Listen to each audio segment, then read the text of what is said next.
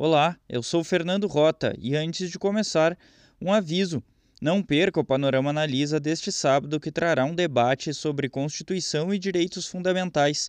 Nesta semana, o presidente Jair Bolsonaro disse que poderia emitir um decreto desautorizando o lockdown, pois a prática estaria ferindo o direito de ir e vir. Não perca! Agora, vamos às notícias desta sexta-feira, dia 7 de maio.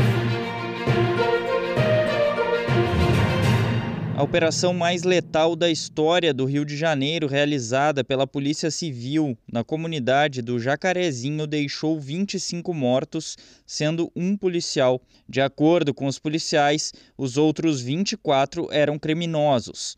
Foram nove horas de tiroteio e a situação teria saído do controle depois da morte de um dos agentes das forças de segurança. Organizações como a Anistia Internacional e o Fórum Brasileiro de Segurança Pública repudiaram a conduta da polícia, destaca o G1. A Defensoria Pública do Estado aponta que alguns locais em que ocorreram as mortes foram desfeitos antes da realização de perícia, relata a Folha.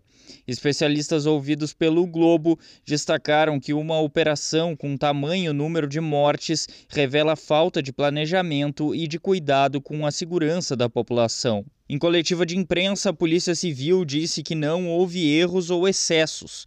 Segundo a corporação, a operação cumpriu todos os protocolos exigidos por decisão do Supremo Tribunal Federal, restringindo operações em favelas durante a pandemia a casos excepcionais. O Ministério Público do Rio informou que investigará denúncias de prática de abuso policial, aponta também a Folha. A polícia ainda afirmou que existia uma ditadura do tráfico na região. O governador do Rio, Cláudio Castro, declarou em nota que a ação foi pautada por um longo e detalhado trabalho de inteligência, que demorou 10 meses para ser concluído, reporta o Globo. Dois dias depois de pedir a CPI da Covid para adiar o depoimento por possível reinfecção por coronavírus, o ex-ministro da Saúde, Eduardo Pazuello, recebeu a visita do ministro da Secretaria-Geral da Presidência, Onyx Lorenzoni do DEM, nesta quinta-feira em Brasília. A visita, flagrada pelo jornal O Estado de São Paulo, irritou os senadores que integram a comissão. O relator Renan Calheiros, do MDB, aventou a possibilidade de uma condução coercitiva mas a hipótese foi rechaçada pelo presidente do colegiado Omar Aziz do PSD. Pazuello teve o depoimento remarcado para o dia 19 de maio.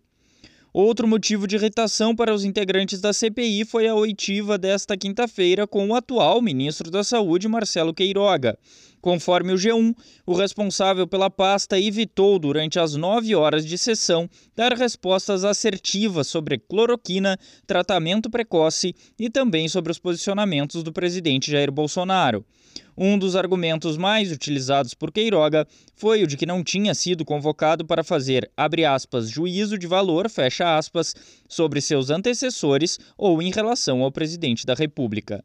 Um dia depois de os Estados Unidos anunciarem que vão trabalhar para suspender as patentes das vacinas contra a Covid-19, o Supremo Tribunal Federal Brasileiro decidiu derrubar a norma que permite prorrogação de patentes por mais de 20 anos. Na próxima quarta-feira será definido a partir de quando vale o novo entendimento, informa o Estadão. O Brasil ultrapassou a marca de 15 milhões de pessoas infectadas por Covid desde que o primeiro caso foi notificado no país em fevereiro janeiro de 2020. Foram registradas 2.531 mortes nas últimas 24 horas, totalizando mais de 417 mil óbitos pela doença, informa o UOL. E a conta de luz deve ficar mais cara em breve, aponta o Poder 360. O governo acionou todas as usinas térmicas para evitar racionamento de energia. O Brasil vai começar o período de seca e os reservatórios apresentam um volume mais baixo desde 2015.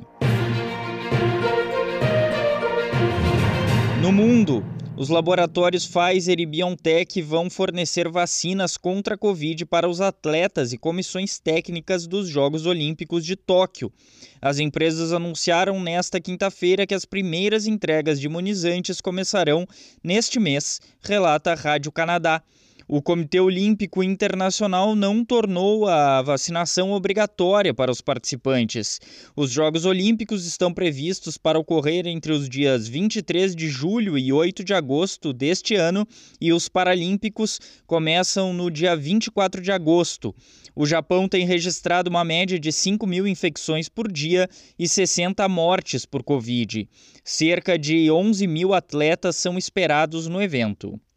O Reino Unido foi às urnas pela primeira vez desde o início da pandemia nesta quinta-feira. Em jogo, a renovação do parlamento escocês e do país de Gales, assim como o de algumas cidades, entre elas Londres. O Partido Nacionalista da Escócia, que lidera um governo de coalizão no país, espera aumentar o número de cadeiras e, caso isso se concretize, irá promover um novo referendo sobre a independência em relação ao Reino Unido. O Le Monde aponta que em 2014, quando foi realizada uma votação sobre o tema, 55% decidiu permanecer ligado à Inglaterra.